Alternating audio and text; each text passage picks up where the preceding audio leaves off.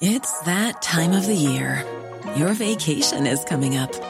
You can already hear the beach waves, feel the warm breeze, relax, and think about work. You really, really want it all to work out while you're away. Monday.com gives you and the team that peace of mind. When all work is on one platform and everyone's in sync, things just flow wherever you are. Tap the banner to go to Monday.com.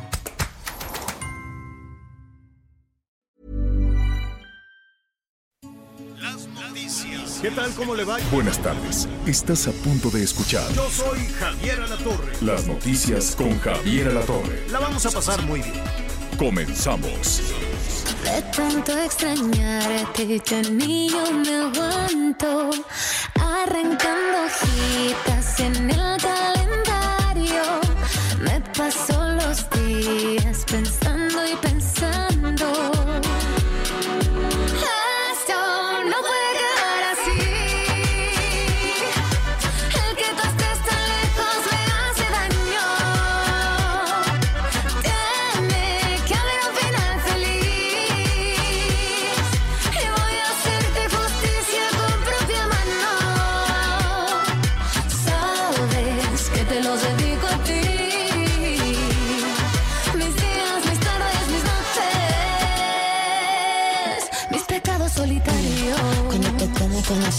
locura.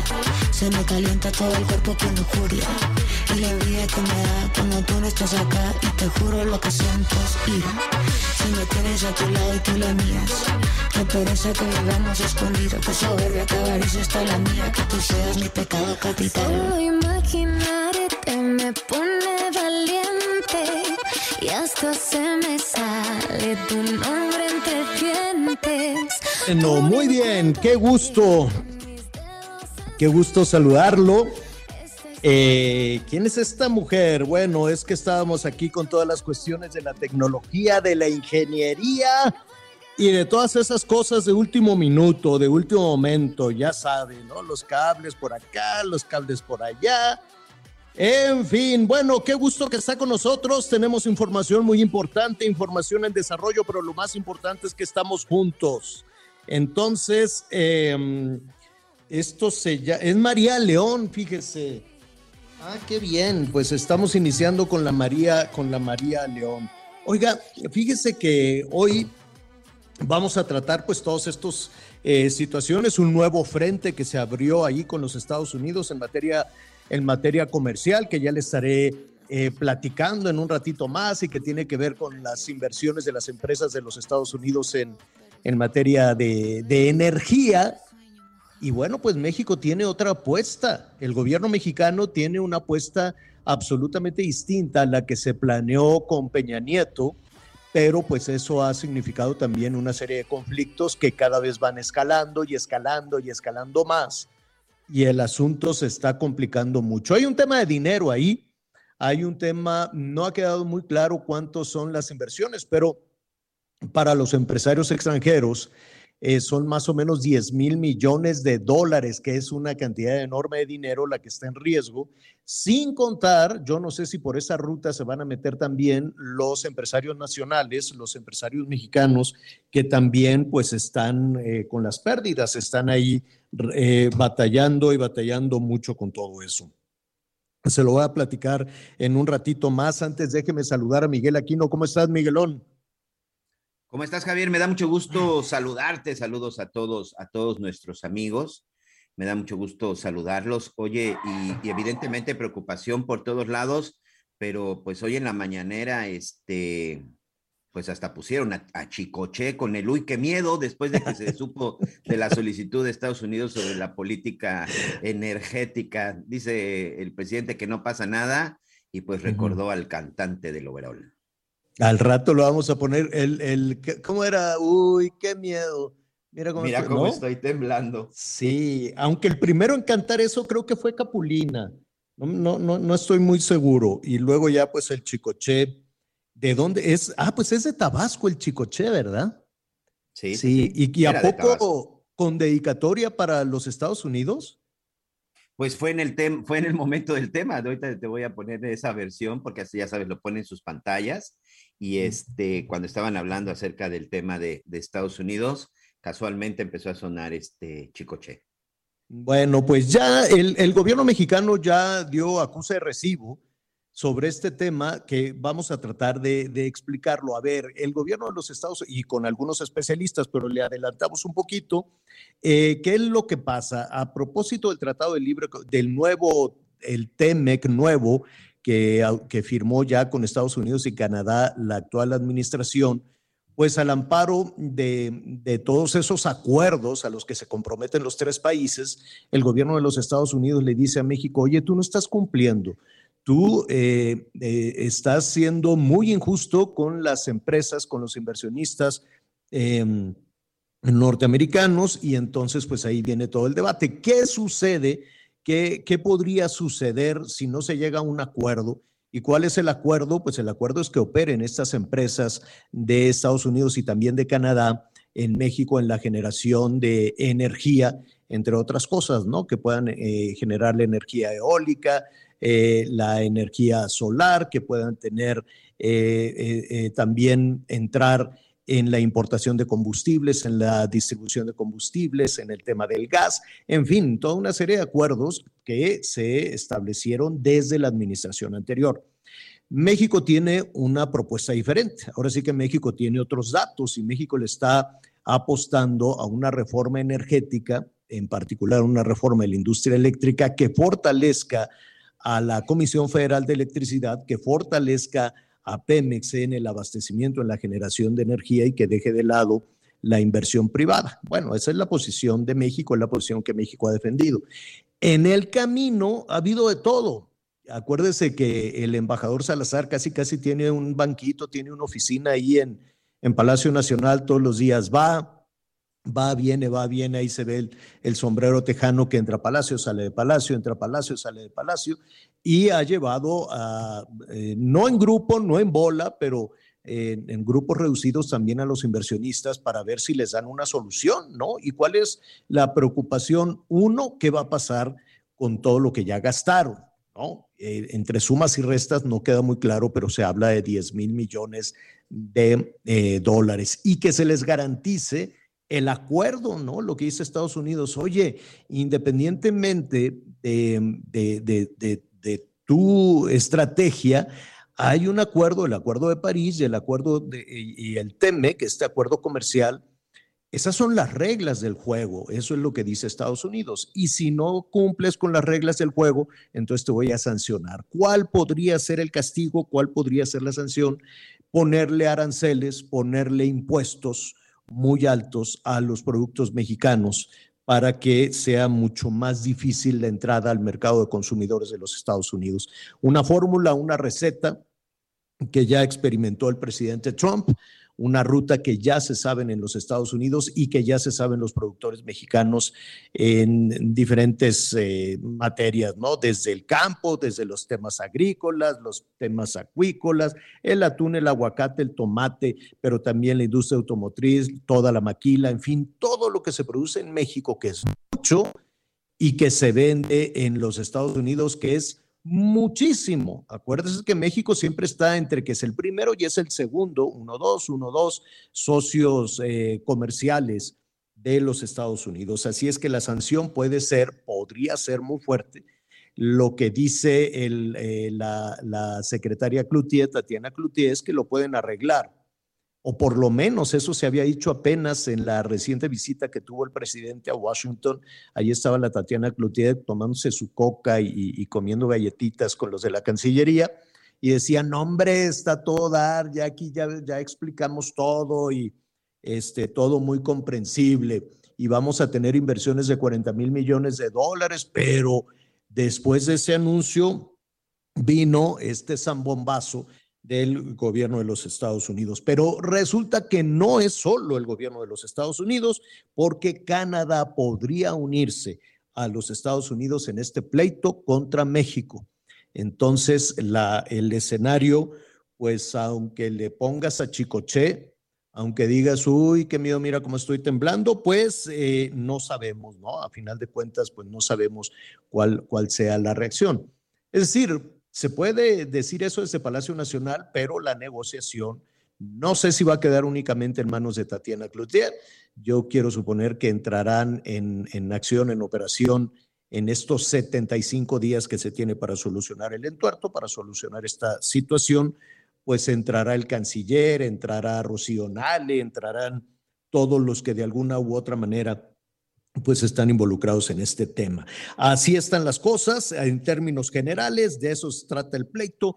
En un ratito más vamos a estar revisando también con, con especialistas hacia dónde lleva este tema y cuál podría ser la sanción para el, eh, para el gobierno mexicano. Oiga, a ver, eh, Miguelón, ayer estuvimos viendo todo este tema de la inseguridad terrible, ¿no? Casi casi siete de cada, de cada diez en promedio, porque hay unos lugares donde son diez de diez que les da miedo salir a, la calle, ¿no? Eh, ya lo estamos viendo en algunas localidades del sur de Sonora y de Zacatecas también, tremendo, pero en el tema de la inseguridad, eh, fíjate que el INEGI hizo también una revisión que hoy vamos a retomar, Miguelón, y que tiene que ver con eh, los, los, problemas, además de la inseguridad, más importantes para la ciudadanía. Se le preguntó al ciudadano, oiga, usted ahí en donde vive, ¿cuál considera que es el asunto pues más feo, ¿no? Más, más, más serio y cuáles son los problemas cotidianos que usted tiene. En tu ciudad, Miguel, te pregunto y le pregunto también a, nuestros amigos, em, ¿con qué batallas más? En términos de los servicios que te tiene que dar eh, el municipio o el gobierno del estado o el gobierno federal. Con los baches, Javier. La ciudad de Cancún es una ciudad llena de baches.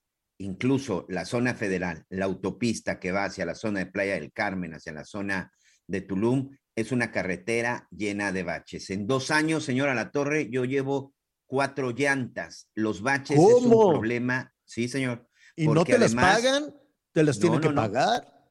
Sí, la verdad es que eh, en dos ocasiones fue ya durante la madrugada sobre una avenida que se llama aquí, este, la avenida Colosio. Veníamos de la zona, veníamos de la zona del aeropuerto. Ese día recuerdo muy bien que estaba lloviendo. Fueron dos llantas en el huracán pasado, en el huracán pasado que fue por ahí de octubre o noviembre. Estaba lloviendo y ese es precisamente el problema de que cuando llueve, pues estos baches, este, pues se tapan, se cubren de agua y pues uno no los distingue y cuando uno se da cuenta, ¡fum!, caes, a los baches. Pero ¿sabes qué, Javier? Estos baches incluso se han convertido ya en un problema de seguridad porque se han registrado accidentes. La avenida Colosio es una avenida que no tiene semáforos, es prácticamente la, la continuación de la carretera que viene de Playa del Carmen y la que agarras en la zona del aeropuerto después de que sales del aeropuerto y que estás entrando a la zona de Cancún o vas a la zona de Playa del Carmen. Es decir, es una vía rápida.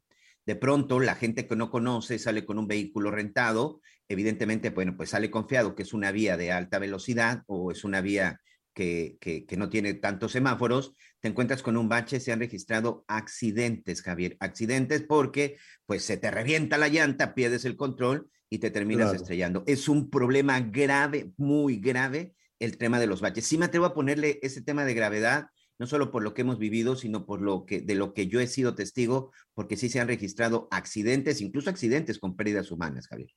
Fíjate que, eh, y, y, antes de ir a, a, Guadalajara, sí este tema de los baches, efectivamente, en esta, en esta revisión nacional, eh, 78, 8 de cada 10 personas 8 de cada 10 personas eh, consultadas en cuál es el problema más serio en la ciudad en la que vive. 8 de cada 10 dice los baches. 6 em, de cada 10 dicen el agua. Y después viene el alumbrado público, que las ciudades están verdaderamente este, a oscuras. Al ratito vamos a revisar este, este tema. Y la verdad es que la vida no es así, ¿eh? Uno supone que pues que, así son los caminos, ¿no? Que las, que las calles, que los caminos tienen que ser así como, como, como en el siglo XVII, como en el siglo XVIII, que, que no, que, que vas, hazte de cuenta que vas como carreta, pero pues no, la, la, la vida no, no, no debe de, ser así, entonces te sorprendes Seguramente te ha pasado, Miguel, Anita, su servidor, cuando vamos a trabajar algún, algún punto.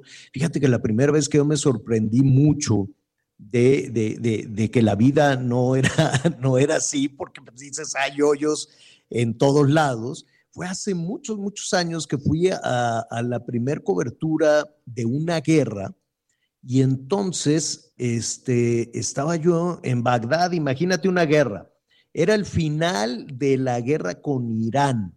Entonces Bagdad, no, el, el frente de guerra estaba hacia el sur de Irak, no, era en, en otro lugar pero pues ahí Bagdad estaban con todo el ambiente de guerra y lo que tú quieras en la capital iraquí. Las calles licitas, y te estoy hablando hace un friego de años. Yo dije, ¿cómo le harán estos? Viven en guerra y tienen las calles licitas, los pasos peatonales. Yo estaba verdaderamente sorprendido, dije, qué barbaridad, estamos lejísimos, estamos a años luz de todo el mundo en materia de servicios urbanos. No, la vida no es así, la vida no es como los municipios o como los gobiernos de los estados nos lo plantean. Así es que al ratito vamos a, revisar ese tema, por qué tenemos servicios eh, públicos tan malos, tan, tan, tan, tan chafas, vivimos en un hoyo y pues toda la discusión es electoral en lugar de estar tapando hoyos, están gastando el dinero en elecciones, en pancartas, en tomarse fotos sonrientes, ¿no? Así que la primera, les cuesta un trabajar a ver, pero sonríe, candidato, no, no, en fin, en eso se gastan el dinero en lugar de estar arreglando las calles. Lo vamos a revisar y veremos también cuáles son las principales dificultades de los vecinos. Eso también está muy interesante. ¿Qué, qué, qué, qué temas, qué asuntos? Son los que provocan los gritos sombrerazos y que estén agarrados de la greña este, los, los ciudadanos. Está muy interesante toda esa medición. En un ratito más lo vamos a, se lo vamos a presentar. Oiga, qué cosa tan terrible lo que está eh, sucediendo en, en Jalisco con, esta, con la violencia de género. Un crimen brutal, Vamos a platicar en un, en un momentito. Ya tenemos a Mayeli Mariscal. Eh, vamos a, tra a, tratar el caso de Luz, de Luz Raquel Padilla. Es una mujer que mataron de una manera brutal, la quemaron viva, pero el asunto es que esta activista, es que Raquel había denunciado, su verdugo, la, ¿no? Había denunciado, este hombre me quiere matar y de esta manera. Mayeli, eh, muy buenas tardes, buenos días todavía, ¿cómo estás? Hola, ¿qué tal Javier? Eh, muy buen día, buen día también a todo el auditorio. Pues lamentable caso de esta mujer de 35 años que deja un hijo eh, con autismo, con epilepsia y que, bueno, como dices, eh, muere de una manera bastante eh, terrible. Ella tenía disputas, altercados con uno de sus vecinos. Eh, se manejó primeramente la versión de que el agresor había sido su pareja sentimental. Este dato no ha sido confirmado. Lo que sí se sabe es que, bueno, se trata de una persona que vivía en el mismo edificio donde ella habitaba con su hijo. Y bueno, una serie de amenazas que incluso habían sido plasmadas o quedaron ahí plasmadas en muros de este de este núcleo de departamentos en donde le decía que la iba a quemar viva y esto ella lo denuncia desde el 17 de mayo a través de las redes sociales pero previamente ya había una denuncia en el Centro de Justicia para Mujeres, incluso también eh, se acercó al municipio de Zapopan para denunciar esta serie de agresiones, tuvo medidas de restricción, las cuales eh, pues al momento de ser agredida ya estaban vencidas y es que la agresión se registró el pasado sábado, eh, luego también de un altercado que reportaron los vecinos, pues incluso estuvieron escuchando una serie eh, pues de gritos que estaban en esta discusión. Eh, hay un parque en la colonia Arcos de Zapopan en donde, pues bueno, eh, ahí eh, en las calles de Arco Tácito y el cruce con Arco Constantino eh, es donde se da esta agresión alrededor de las ocho de la noche del sábado, en donde al menos tres personas, de acuerdo con los testigos, eh, empiezan pues también a agredirla y le vierten encima algún tipo de líquido se desconoce puntualmente qué tipo fue, pero bueno, eh, le prenden fuego y este causa pues 80% de quemaduras en su cuerpo, es trasladada primeramente a la Cruz Verde de Zapopan, se deriva al Hospital Civil de Guadalajara y pues lamentablemente el día de ayer las autoridades del Hospital Civil confirman el deceso de esta mujer, 35 años, Luz Padilla, quien eh, pues repito, tiene un hijo que deja ahora en la orfandad ella era cuidadora 24/7 y miembro también de la organización Familias y Retos Extraordinarios del movimiento Yo Cuido. Esa es la lamentable información, Javier. Qué terrible. Hay eh, eh, en, toda esta, en toda esta historia, em, pues hay lo primero que te quisiéramos preguntar, Mayeli, ¿qué sabemos del agresor? Eh, sabemos que es su vecino, pero ya fue detenido. ¿Qué, qué, qué se ha hecho al respecto? Hasta estos momentos las autoridades eh, no han reportado que haya sido detenido, incluso en redes sociales se maneja ya una identidad del agresor a través de eh, pues una página de Facebook, una cuenta en en Facebook es en donde pues eh, a mis amigos de, de, Luz pues han estado eh, posteando incluso una foto que le llaman asesino. Sin embargo pues esta versión eh, pues todavía o la identidad del agresor todavía no ha sido confirmada por las autoridades. No hay personas detenidas hasta estos momentos por esta agresión. Y bueno, ayer el municipio de Zapopan, a través de un comunicado, dijo que se estará brindando toda la atención también a través del DIF municipal a este menor y pues propiamente la atención legal también, la asesoría legal a la familia. El papá del menor se desconoce también. Se desconoce, era madre, era madre soltera. Qué situación, qué terrible. Eh, sabemos, eh, Mayeli, en dónde vivía, si vivía en un edificio, eh, si los problemas eran en una calle, en una casa. ¿Qué, qué, qué, qué fue lo que detonó este conflicto? Ella vivía en un edificio de departamentos, incluso también en sus redes sociales estuvo posteando ya algunos de los conflictos porque aparentemente este vecino pues hacía uso de las áreas comunes, tenía un cancel, un perro pitbull y eh, de manera regular también eh, pues música alta, lo cual eh, por supuesto pues generaba una serie pues de incomodidades también a su hijo, repito, con autismo y ataques de epilepsia, lo cual pues ella pedía que incluso las autoridades intervinieran pues para disminuir el ruido, el volumen de esta música. Y ella eh, pues vivía en la calle eh, Arco Tácito al cruce con Arco Constantino en la colonia Arcos de Zapopan en este edificio de departamentos en donde repito pues sí ya había un antecedente también por parte eh, de las autoridades. Es decir no era desconocido esta serie de ataques que ella tenía y altercados que ella tenía con su vecino.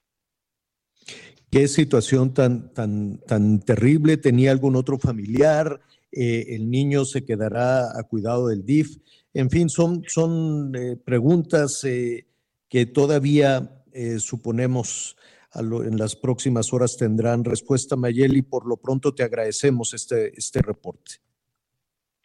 seguimos al pendiente y cualquier novedad, por supuesto, le estamos reportando. Muchísimas gracias, Nayeli. Qué situación tremenda. Fíjate, sí. fíjate, Javier, que creo que sí es muy importante dejar algo en claro. Eh, desde un punto de vista muy personal, creo que es de esos delitos que sí se pudieron haber evitado.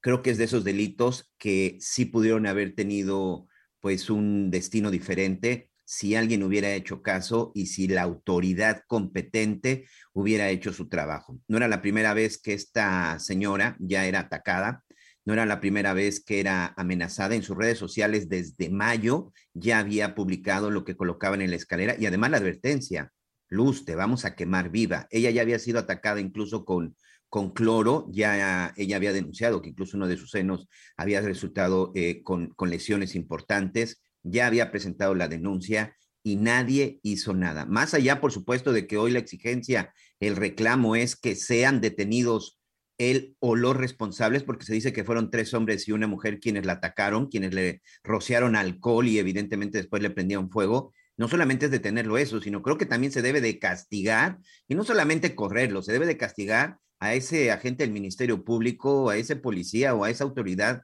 que recibió la denuncia de luz y que no hizo absolutamente nada, Javier. También debe de fincarse responsabilidad. Por eso es que mucha gente no confía en las autoridades y dicen, ¿para qué pido mi tiempo si absolutamente a nadie le importa las cosas que están sucediendo más allá de lo que ven en la oficina? Así lo hemos dicho y lo vamos a tratar inmediatamente después de, de una pausa. Las denuncias de violencia que presentan las mujeres se van a un pozo no, no por, por, las razones que usted quiera, porque el Ministerio Público en una eh, cuestión machista o de ignorancia o simplemente porque le da flojera, pero es criminal lo que sucedió con esta mujer que ya había denunciado esas agresiones. Terrible situación. Hacemos una pausa y volvemos.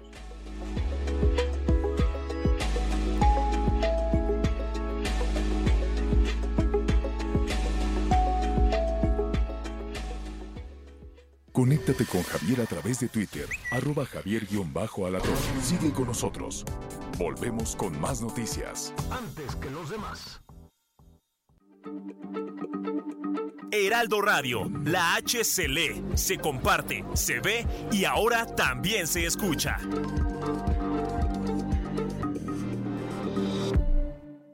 Todavía hay más información. Continuamos. Llegó una oferta apantallante. Pantalla LG de 55 pulgadas 4K Smart TV a solo 9,990 pesos. Y además, 3x2 en todos los shampoos y acondicionadores Caprice, Bert, Fructis y Bielvin. Con Julio, lo regalado te llega. Solo en Soriana. A julio 21. Aplican restricciones.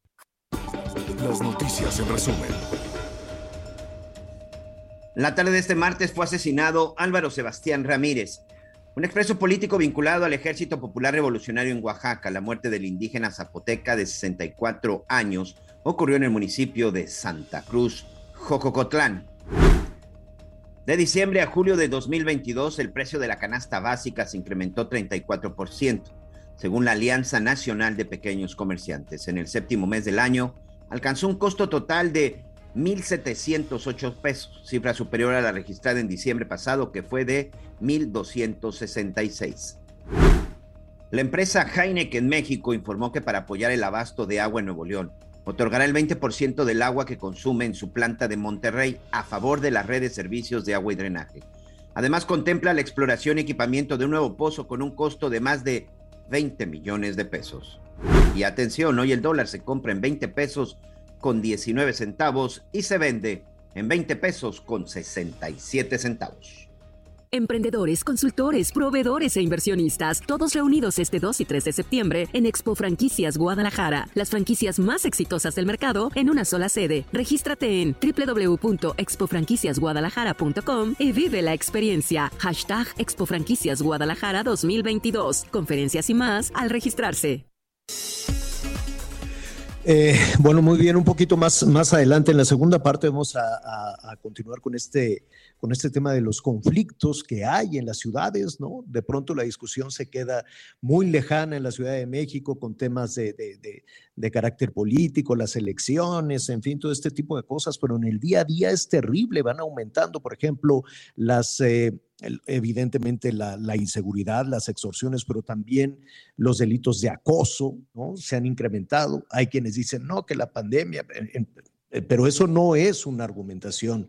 Ahí están y algo tenemos que hacer. Y con este crimen terrible, Zapopan, con esta, esta joven madre que quemaron viva, y que al parecer el vecino la estaba amenazando. Mire qué cosa, qué cosa tan tremenda el Ministerio Público, la denuncia que se, preguntó, que se presentó y nada, la mataron tal cual la habían amenazado en, en las paredes. Eh, y vamos a revisar, sí, cuáles son los conflictos que van creciendo, de acuerdo a esta encuesta que, que eh, esa parte quedó eclipsada por el tema de la inseguridad, pero precisamente han crecido los conflictos en los condominios, en los edificios, en las este, unidades habitacionales. ¿Sabe por qué? Por ruido, por estacionamiento y por basura. Pero pueden terminar en crímenes horrendos como el que estábamos eh, tratando. Así es que en un momentito más lo vamos a lo vamos a retomar. Gracias por sus comentarios, sus llamados telefónicos. Tiene usted toda la razón. Oiga, le comentábamos al principio, bueno, pues esta tormenta eh, comercial eh, que se avecina en el marco del TEMEC, ¿no? ¿Qué es el TEMEC? Pues es una serie de acuerdos que hay entre México, Estados Unidos y Canadá, el mercado de consumidores más grande del mundo, y para que funcione ese mercado de consumidores que ha tenido muchos beneficios para México, pues hay reglas. Hay reglas que se tienen, eh, que, se, que se establecieron, que se aceptaron Em, y, que se tendrían que cumplir independientemente de las decisiones internas que cada gobierno pueda tomar, ¿no? Entonces, eh, la actual administración dice, no, yo no estoy de acuerdo con lo que hizo Peña Nieto en el tema de la reforma energética, lo voy a plantear de otra manera, pero en medio están todos estos acuerdos. ¿Cuánto dinero es esto? Lo vamos a preguntar a un especialista y cuando digo cuánto dinero es por la preocupación de las empresas sobre todo las empresas que están haciendo inversiones en la generación de energía, que una y otra vez fueron a Palacio, salieron de Palacio, llegaron los enviados de los Estados Unidos y el asunto está por reventar, pero no nada más con los Estados Unidos, porque ya le comentaba que Canadá está anunciando que ellos eh, apoyan a Estados Unidos. Le voy a decir lo que dice la, la vocera precisamente de la ministra de Comercio de Canadá, de Comercio Internacional de Canadá, dice, estamos apoyando a Estados Unidos en estas políticas que son inconsistentes con las obligaciones de México en el marco del TEMEC. Dice, nos unimos en la toma de medidas, pero, em, dice, déjeme decirle, eh, le califican como un desafío nos unimos en las tomas de, medidas, apoyamos a Estados Unidos en este desafío, pero nosotros vamos a presentar nuestras eh, propias em, medidas respecto al lanzamiento de consultas. Ellos también, así como lo está haciendo Estados Unidos hoy, van a convocar a consultas con México. ¿Qué significa esto? ¿Qué alcances puede tener? ¿A quién puede afectar esta situación. El que sabe y sabe mucho de todo esto es Gonzalo Monroy, director de la agencia de la consultoría GIMEC, a quien le agradezco que esté con nosotros esta tarde. Gonzalo, ¿cómo estás? Muy buenas tardes. Mi querido Javier, muy buenas tardes. Oye, ¿qué alcances tiene esto? Bueno, antes de los alcances, ¿qué pasó? ¿En qué momento esto, esto se convirtió en un conflicto entre México y los Estados Unidos? Pues mira, esto ha venido escalando prácticamente desde 2019. Hemos visto muchísimas medidas administrativas que ha presentado la Secretaría de Energía, Comisión Federal de Electricidad, Pemex, y también en ese sentido incluso organismos como el SENACE, que es el operador del sistema eléctrico, o la Comisión Reguladora de Energía, que es el, el regulador en materia energética de nuestro país. ¿Cuál es el problema? Que gran parte del mensaje del fortalecimiento de Pemex y de CFE no ha sido, por desgracia, ser las más eficientes, más rentables o con una visión acorde a los tiempos que estamos viviendo. Mucho de lo que han interpretado esta administración ha sido meterle zancadillas, interferencias o franca hostilidad a los competidores de las empresas del Estado. Hemos visto de que pasamos de una política pareja o de, o de piso parejo, es la mejor forma de decirlo, que promovería la competencia y daría a los mexicanos más opciones de servicios y de productos, pues obviamente se ha tratado de la política de este gobierno, ha sido limitar esa competencia hasta un grado extremo.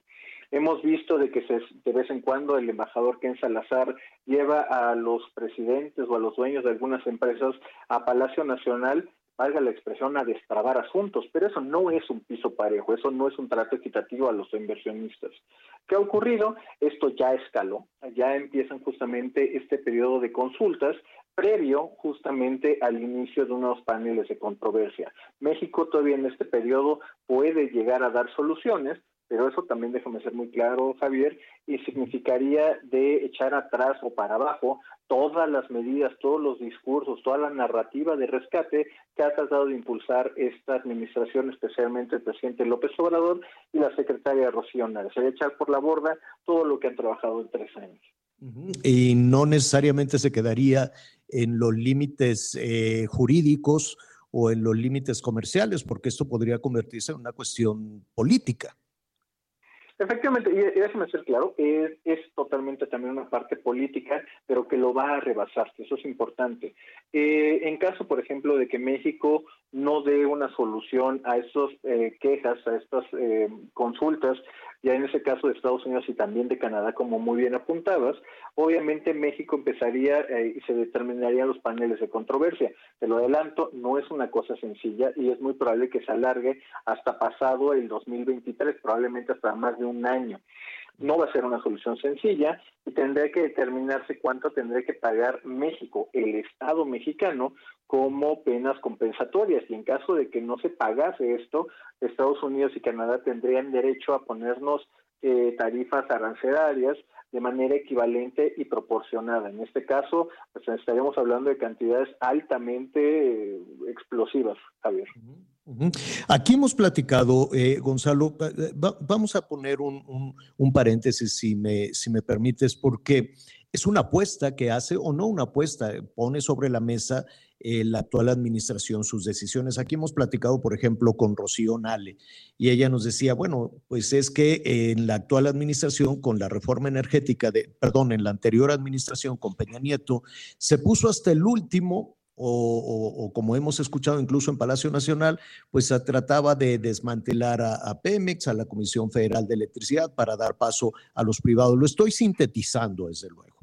Y eh, desde, eh, desde la perspectiva de esta, de esta iniciativa, pues era fortalecer a Pemex, fortalecer a la Comisión Federal de Electricidad y con ello Em, garantizar la soberanía nacional y no depender energéticamente de privados o del extranjero. ¿Qué, qué opinas de eso?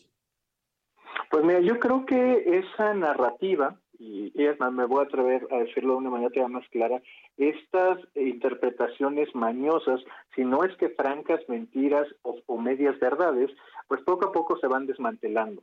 Fortalecer a Pemex y a CFE significaría hacerlas más eficientes para que en un marco de competencia puedan generar ganancias y valor a los mexicanos. La interpretación que ha hecho esta administración, especialmente la secretaria Nale, es tratar de quitar todo tipo de competencia ante las empresas del Estado. Hoy Pemex no está mejor que estaba en 2018, tampoco la CFE. A la gente quizás se le olvida y vale la pena recordarlo. En 2018 tanto Pemex como CFE salieron con ganancias. La administración anterior se las dejó con números positivos, con ganancias. A partir de esos últimos tres años, en el caso de Pemex, las pérdidas han sido espectaculares. Estamos hablando, para darte una idea, Javier, de más de 60 mil millones de dólares tan solo en pérdidas. Obviamente es una de las peores administraciones comercial, financieramente hablando, que hemos eh, experimentado en el sector energético. Su solución, como te platicaba, ha sido tratar de desplazar a la competencia. Cuando ello, cuando la administración sale a decir de que se estaban desmantelando al Estado, eso no es cierto. No se ha privatizado un solo clavo, un solo tornillo de CFE o de Pemex ha pasado a manos de los privados. Para nada. Lo que se ha hecho es invitar a las áreas donde puedan competir, porque hay monopolios todavía que tiene CFE en el caso de la transmisión y distribución, donde son los únicos que pueden invertir, pues por desgracia tampoco lo han hecho. Manuel Barlet especialmente ha utilizado el dinero que se debería hacer en esos monopolios de transmisión y distribución para tratar de echar a andar plantas de combustóleo, las plantas de carbón o incluso las plantas de emergencia que son las de diésel.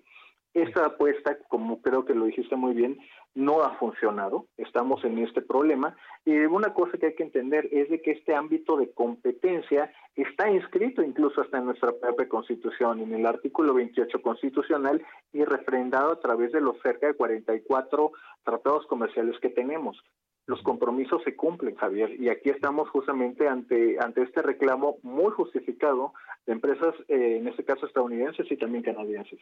Eh, oye, Gonzalo, ¿sabemos cuánto dinero hay eh, de por medio en todo esto? Por, lo, que estamos aquí hablando es que hay inversiones que o no se han respetado o que están en riesgo, y esa fue la entrada y salida de los empresarios a Palacio Nacional. Pero no ha quedado muy claro ¿Qué, cuál es el monto pues que, estaría a discusión y qué pasaría si no se llega a un acuerdo? El gobierno mexicano tendría que indemnizar, que regresar el dinero y estamos hablando solo de los extranjeros, nos falta lo nacional. Y efectivamente, pues mira, yo quiero que una cifra bastante conservadora, quizá en este caso una evaluación baja, estamos hablando de más de 20 mil millones de dólares. En una estimación mucho más alta, un poco más realista, estamos hablando de poco más de 40 mil. Y esa parte es importante al leer la letra fina de eh, las consultas que hizo sobre todo Estados Unidos. Ahí lo están haciendo en términos de un trato eh, discriminatorio y sobre todo la inacción, y aquí tengo que hacer el caso puntual, de la Comisión Reguladora de Energía. La Comisión Reguladora de Energía ha utilizado, incluso desde antes de la pandemia del COVID-19, se ha negado a procesar eh, los permisos legítimos y legales de cualquier participante privado en electricidad y también en combustibles. Ese es uno de los reclamos más grandes que está haciendo. Tan solo en la área de electricidad, como te decía, estamos hablando de cerca de 20 mil millones de dólares. Cuando incluimos todo lo que ha pasado en el sector de petrolíferos, de refinados, de estas nuevas gasolineras que vemos en diferentes puntos del país, la cifra se podría más que duplicar. En Eh, caso, por pues- ejemplo, de que México... Ajá, Sí, sí, no, dime. te- el caso de que México eh, se negara a pagar, Estados Unidos tiene la posibilidad de poner aranceles proporcionados en la misma cantidad a, a- a México para recuperar justamente estos costos. Ese, es- ese punto es muy importante, Javier, porque todavía hay una segunda avenida, un segundo as bajo la manga de las empresas estadounidenses que podrían reclamar en el mecanismo de resolución de disputas Estado inversionista por individualmente, es una segunda avenida, de daños y perjuicios, lo cual obviamente haría que esta cifra pueda ser considerablemente más alta. Eh, quiero, suponer que al dar, al recibir, al dar acusa de recibo, eh, la Secretaría de Economía a esta posición del gobierno de los Estados Unidos estaría reconociendo que efectivamente el conflicto se enmarca en el TEMEC, porque hasta hace poco se decía, no, las cuestiones de, de- de- de energía eh, no tienen nada que ver con el TEMEC. Qué bueno que haces esa anotación, Javier, y esa, esa sí hay que decirlo con total claridad. Esa ha sido una mentira o, yo lo llamaría así un total desconocimiento del presidente López Obrador, mucho de ello eh, ah, eh, provocado por el ex embajador eh, Seade, Jesús Seade, donde él decía es que el famoso capítulo 8 de Energía México se lo reservó. No existe esa reserva. El capítulo 8, y yo invito a la gente a que lo lea, es un solo párrafo, son seis líneas, lo dice claramente, México tiene el derecho a cambiar su constitución y a decidirlo en los hidrocarburos en el subsuelo. No habla para nada de electricidad. En el tema, por ejemplo, de electricidad, en temas específicos, explícitos que aparecen en el tratado, se menciona en 11 capítulos y anexos. Obviamente cuenta con todas las protecciones del tratado y estamos hablando de que, bueno, aquí la única parte que no se está tocando son los hidrocarburos en el subsuelo. De ahí en fuera, todo el, el demás sector energético mexicano es abierto a la competencia y goza de estas protecciones. Vienen 75 días intensos. Yo creo que se va a convocar a los mejores negociadores. No sé si todo va a quedar en manos de, de Tatiana Cloutier o también se convocará a Rocío Nale y sus expertos, al canciller, ¿no? Que eh, se le encargan muchas, muchas este, tareas, pero em, veremos, ¿no? ¿Qué sucede en estos, en estos 75 días si el asunto se puede solucionar? Y dicen, bueno, pues. eh, no sé, pueda ser un, un tema de, de sumas y restas o, o- o, eh, un, un tema de dinero. No lo sé. No sé si, si hasta ahí se quieran quedar, si hay más de trasfondo. Pero no sé si coincides conmigo, Gonzalo, en que esto se puede llevar más allá de 75 días, pues casi dos años. Y es eh, una de las alternativas, es decir, bueno, pues sigamos con este plan, ya veremos cómo lo solucionamos en dos años y eh, se lo encargamos a la siguiente administración.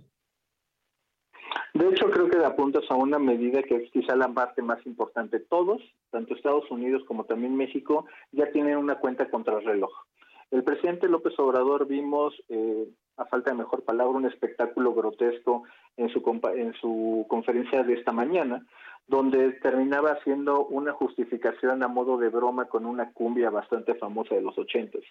Eh, la realidad es que es muy posible de que también el presidente López Obrador le esté apostando a que haya un cambio de gobierno en Estados Unidos. Sabemos que el presidente Biden está muy débil políticamente hablando.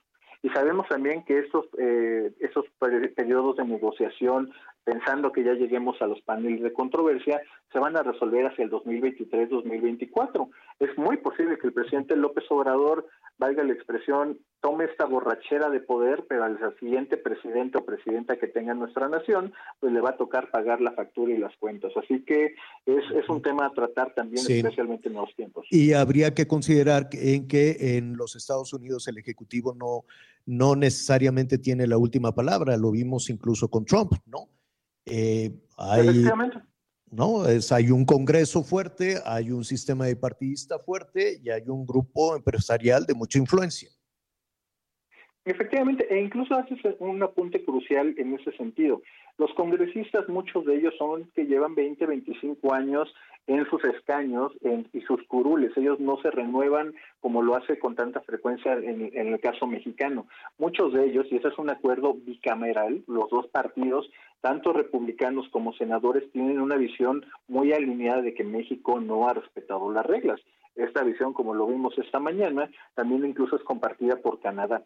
Así que seguramente vamos a ver mucho periodo de negociación, seguramente idéntico a las otras negociaciones comerciales. Veremos una parte solamente en la luz pública y mucho detrás de cámaras. Ojalá que los mexicanos tengamos mm. al mejor equipo que nos represente para nuestros intereses.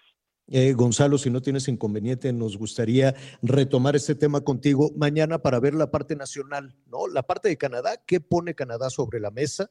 No sé si cabe la minería ahí o solo se van a quedar en estos temas de generación de energía y qué pasará con la inversión nacional, ¿no? Si se van a, si, si esto les abrirá una ruta, ¿no? Les puede abrir una ruta, un camino también para, para poner su denuncia sobre, sobre la mesa. Por lo pronto, Gonzalo, pues te agradezco mucho.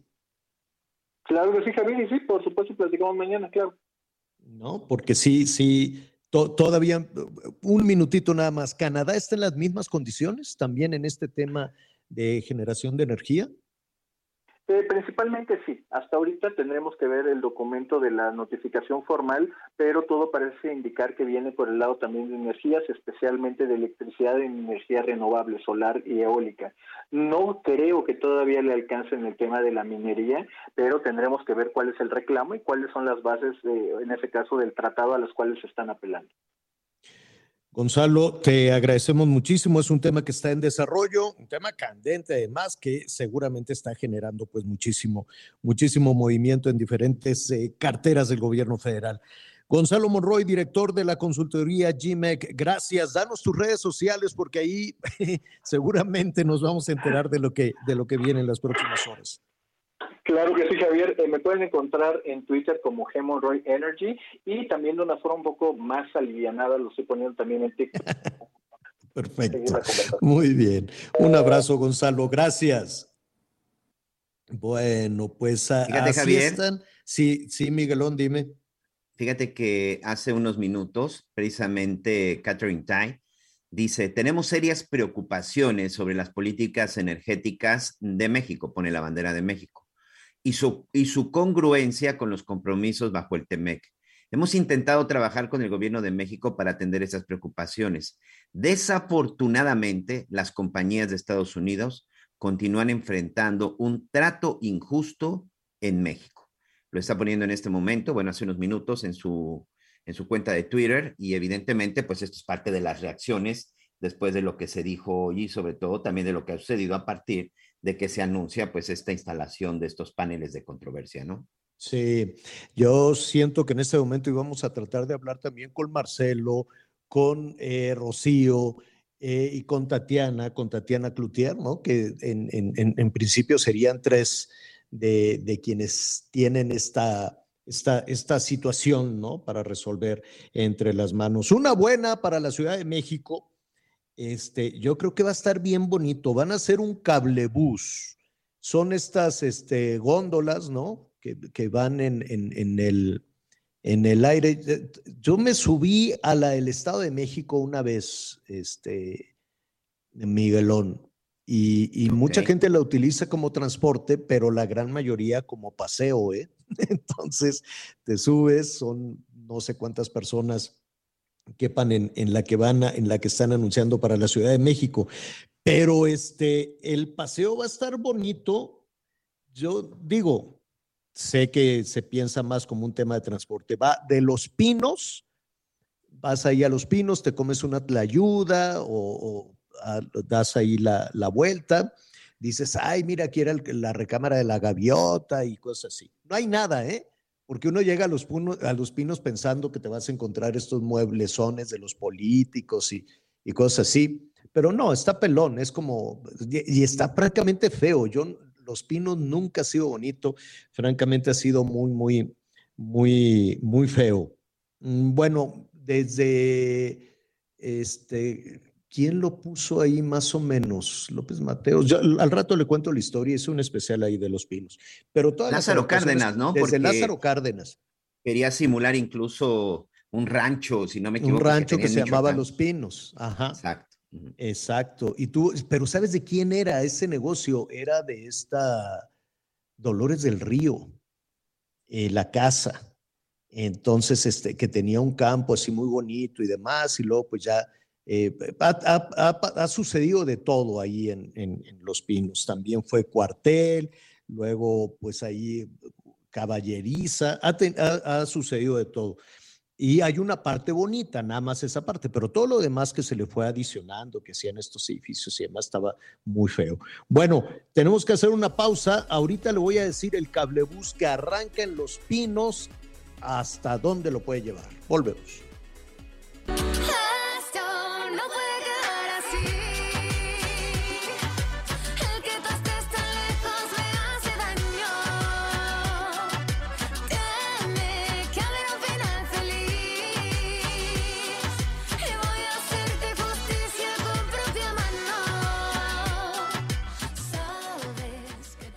Conéctate con Miguel Aquino a través de Twitter, arroba Miguel Aquino. Toda la información antes que los demás. Ya volvemos. Hi, this is Craig Robinson from Ways to Win, and support for this podcast comes from Invesco QQQ, the official ETF of the NCAA. The future isn't scary. Not realizing its potential, however, could be.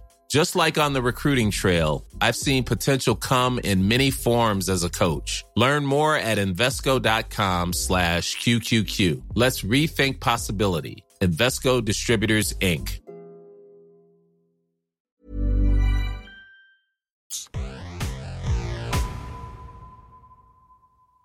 Todavía hay más información. Continuamos. Muchas gracias. Continuamos con más información y bueno, después de una larga audiencia, finalmente ya fueron vinculados a proceso los 10 sujetos detenidos, presuntos integrantes del cártel de Sinaloa, tras la balacera registrada el pasado martes en la zona de Topilejo, en la alcaldía Tlalpan. Esto por los delitos de secuestro, homicidio en grado de tentativa, asociación delictuosa, cohecho, delitos contra la salud y posesión de armas de fuego. Con esto y más, ¿qué le parece si hacemos juntos un recorrido por el interior de la República? La Secretaría de Salud de Quintana Roo confirmó el primer caso de viruela símica en la entidad. Se trata de un hombre adulto que hasta el momento es reportado como estable y bajo vigilancia epidemiológica. El paciente solicitó atención médica el 11 de julio después de presentar lesiones en la piel, temperatura, dolor de cabeza y dolor muscular. De manera inmediata fue puesto bajo aislamiento y se le tomaron muestras que fueron enviadas al Instituto de Diagnóstico y Referencia Epidemiológicos, INDRE, arrojando un resultado positivo positivo a viruela símica. La Secretaría de Salud advirtió que esta es una enfermedad que se transmite de persona a persona por contacto estrecho, ya sea con las lesiones, líquidos corporales, gotículas respiratorias y materiales contaminados como la ropa de cama. Desde Quintana Roo, Fernanda Duque. En el municipio de Tijuana continúan los hechos delictivos a la alza con más de mil asesinatos en lo que va del año. Apenas este mes de julio van 98 homicidios que preocupa severamente a las autoridades del Consejo Consejo Ciudadano de Seguridad Pública de Baja California, pues reciben a diario quejas, comentarios negativos y denuncias por parte del sector empresarial y social. Además, el cobro de piso va en aumento. Entre amenazas viven desde taxistas hasta comercios formales en la región. Lamentablemente, la ciudadanía prefiere callar que denunciar, pues quienes han decidido denunciar resultan amenazados por el crimen organizado, quienes muestran evidencia de que fueron ya avisados por las mismas autoridades municipales. Desde Tijuana, Baja California, Ana Laura Wok. De acuerdo con los resultados de la encuesta nacional de seguridad pública urbana del Instituto Nacional de Estadística y Geografía, la percepción de inseguridad en la Ciudad de México disminuyó 21.2% entre el segundo trimestre de 2019 y el segundo trimestre de 2022. Esto significa que la capital del país transitó de un 82.9% al inicio de la actual administración a un 63.7% durante el mes de junio de este año, lo que representa un avance de poco más del 19% durante la gestión de la jefa de gobierno, Claudia Sheinbaum, informó Liz Carmona. Oiga, eh, muy rápidamente, entonces, esta eh, cablebús, que yo imagino que son las, las góndolas estas que van en un cable, ¿no? En, en, en alto, eh, pues es, quiero suponer, un medio de, de, de, transporte, de transporte público, pero pues también va a ser un paseo, porque sale de Los Pinos, ya le digo, puede usted llegar a Los Pinos, ahí ver, francamente está muy feo, pero pues vaya usted a Los Pinos, no hay nada, ¿eh? No se va a encontrar las joyas de la gaviota, ni muebles, nada, nada, nada. Está todo pelón y, y, está feo, pero está bonito, hay eventos, hay, hay cosas ahí. Entonces, de Los Pinos hasta Vasco de Quiroga, quiero suponer, en Santa Fe.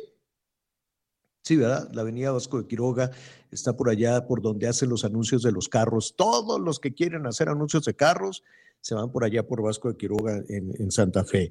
Y va a cruzar por la cuarta sección del bosque de Chapultepec, la cuarta. Eh, ¿Cuál es la cuarta? ¿Tú la conoces, Miguel? Yo no, yo no la conozco. Y no dicen, sé si sea donde estaba antes este parque acuático, ¿no? No es la tercera esa. Bueno, no okay, sé. No, la cosa es que va a pasar por Chapultepec, le vamos a investigar cuál es la cuarta.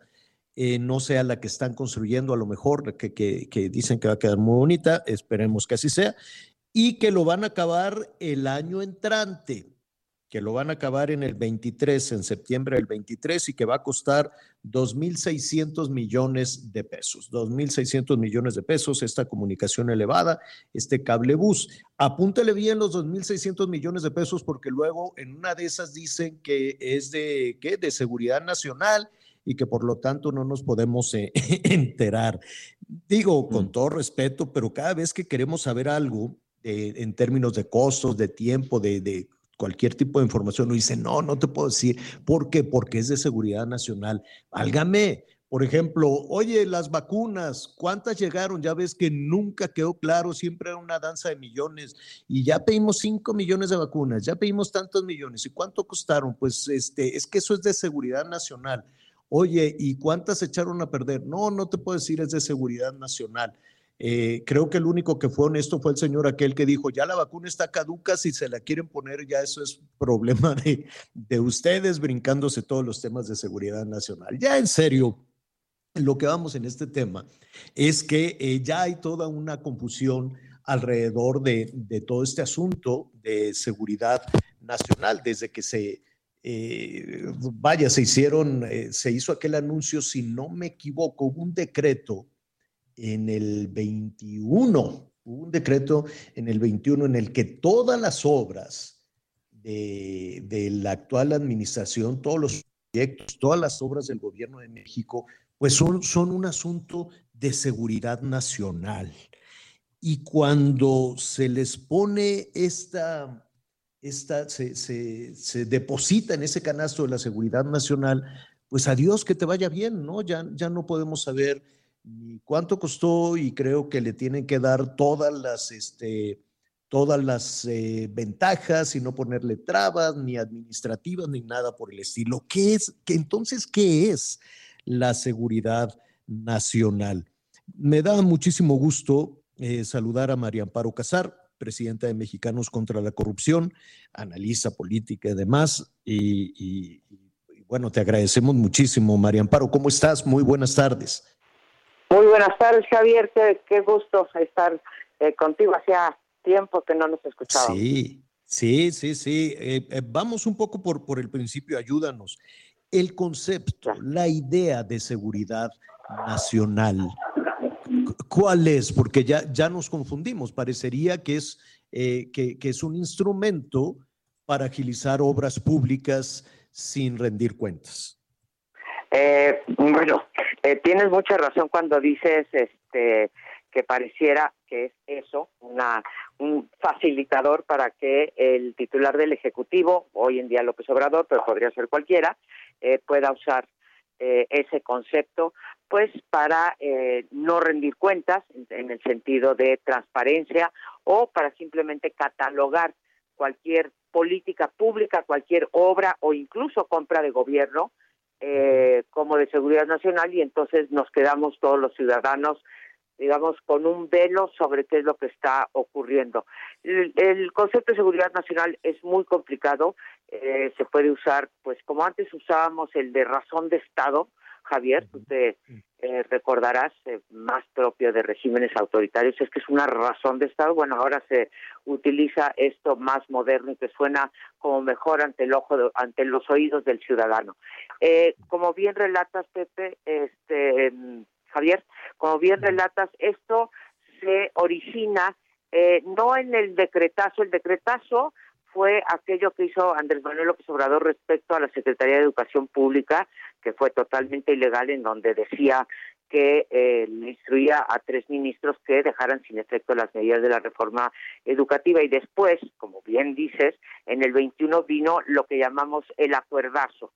Fue un acuerdo del Ejecutivo en el que se instruye a las dependencias y entidades de la Administración Pública Federal a realizar una serie de acciones en relación con los proyectos y obras del de, gobierno que se puedan considerar interés público o seguridad nacional. Lo curioso es que eh, este pedazo lo que hace es ampliar los márgenes de discrecionalidad del Poder Ejecutivo a través de un consejo, yo te diría un consejo patito, un consejo hechizo, que les permite pues prácticamente determinar que tal obra o tal compra de gobierno es o bien de interés público o bien de seguridad pública, de, seguridad nacional, y entonces esto le permite al Ejecutivo pues eh, en este caso que nos ocupa, que sería lo del tren Maya, pues puede seguir adelante a pesar de que un juez ordene un amparo o a pesar de no tener la manifestación de impacto ambiental. Y eh, esto ocurre en el, en el 2021 y los senadores y diputados del PAN, del PRD y del Movimiento Ciudadano, junto con los cinco senadores independientes, lo que hacen es decir, vamos a meter una acción de inconstitucionalidad porque pues esto es, le da unos poderes brutales al, titular del Ejecutivo. Pues fíjate que esto ocurre en, el, en diciembre de 2001, un mes después de que se hace este acuerdazo, y la Suprema Corte, cuando todavía está en receso, o sea, estaba la comisión de receso en donde estaban este, Margarita Ríos Farjar y Yasmín Esquivel, deciden desecharlo por notoriamente improcedente. ¿Qué quiere decir esto? Que dijeron esto ni se va a discutir y cuál es la razón que supuestamente Javier no venían las firmas autógrafas de los que promovieron esta acción de inconstitucionalidad. ¿Qué es lo que ocurre con eso? Pues que no discutió el fondo la Suprema Corte de Justicia y quedó desechada.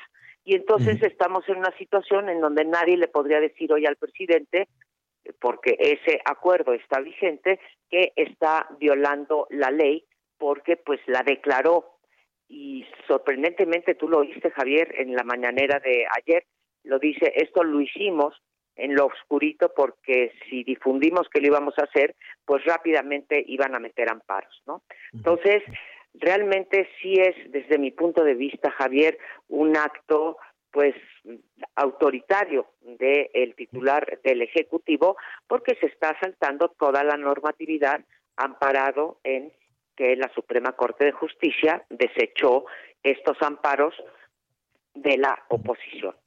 Esa eh, es eh, la situación. Antes, de conocer tu, tu opinión respecto al, al, Poder Judicial, la situación de los jueces, la situación de los, de los amparos, eh, quisiera conocer tu punto de vista, pero em, ¿cuál? Em, A ver, para entender, para entender un poquito, un poquito más, María Amparo, eh, este tema de seguridad nacional, ¿en dónde consideras tú que sí aplica? ¿Qué, debería precisamente estar bajo ese rango de seguridad nacional en las actividades del, del gobierno? Bueno, cuestiones de, seguridad nacional específicas y eh, necesitas, digamos, eh, un ejemplo, es, por ejemplo, cuando eh, toda una población está atacada por, supongamos, por el crimen organizado y se dictamina que ahí hay una situación de seguridad nacional y eso te autoriza, por ejemplo, a que el ejército tome una población, incluso podría eh, se podría invocar un estado de sitio en un lugar y por tiempo determinado, como lo marca la Constitución, y decir, hicimos esto por una cuestión de seguridad nacional.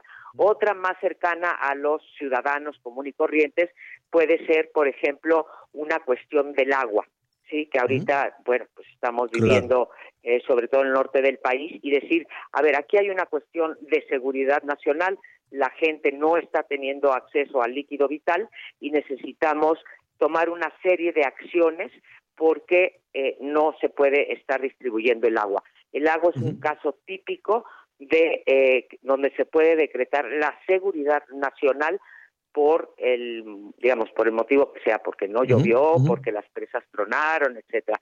Ahí se puede invocar el concepto de eh, seguridad nacional. Lo mismo un aeropuerto. Claro, aeropuertos. Donde están, en fin, esas cosas son entendibles.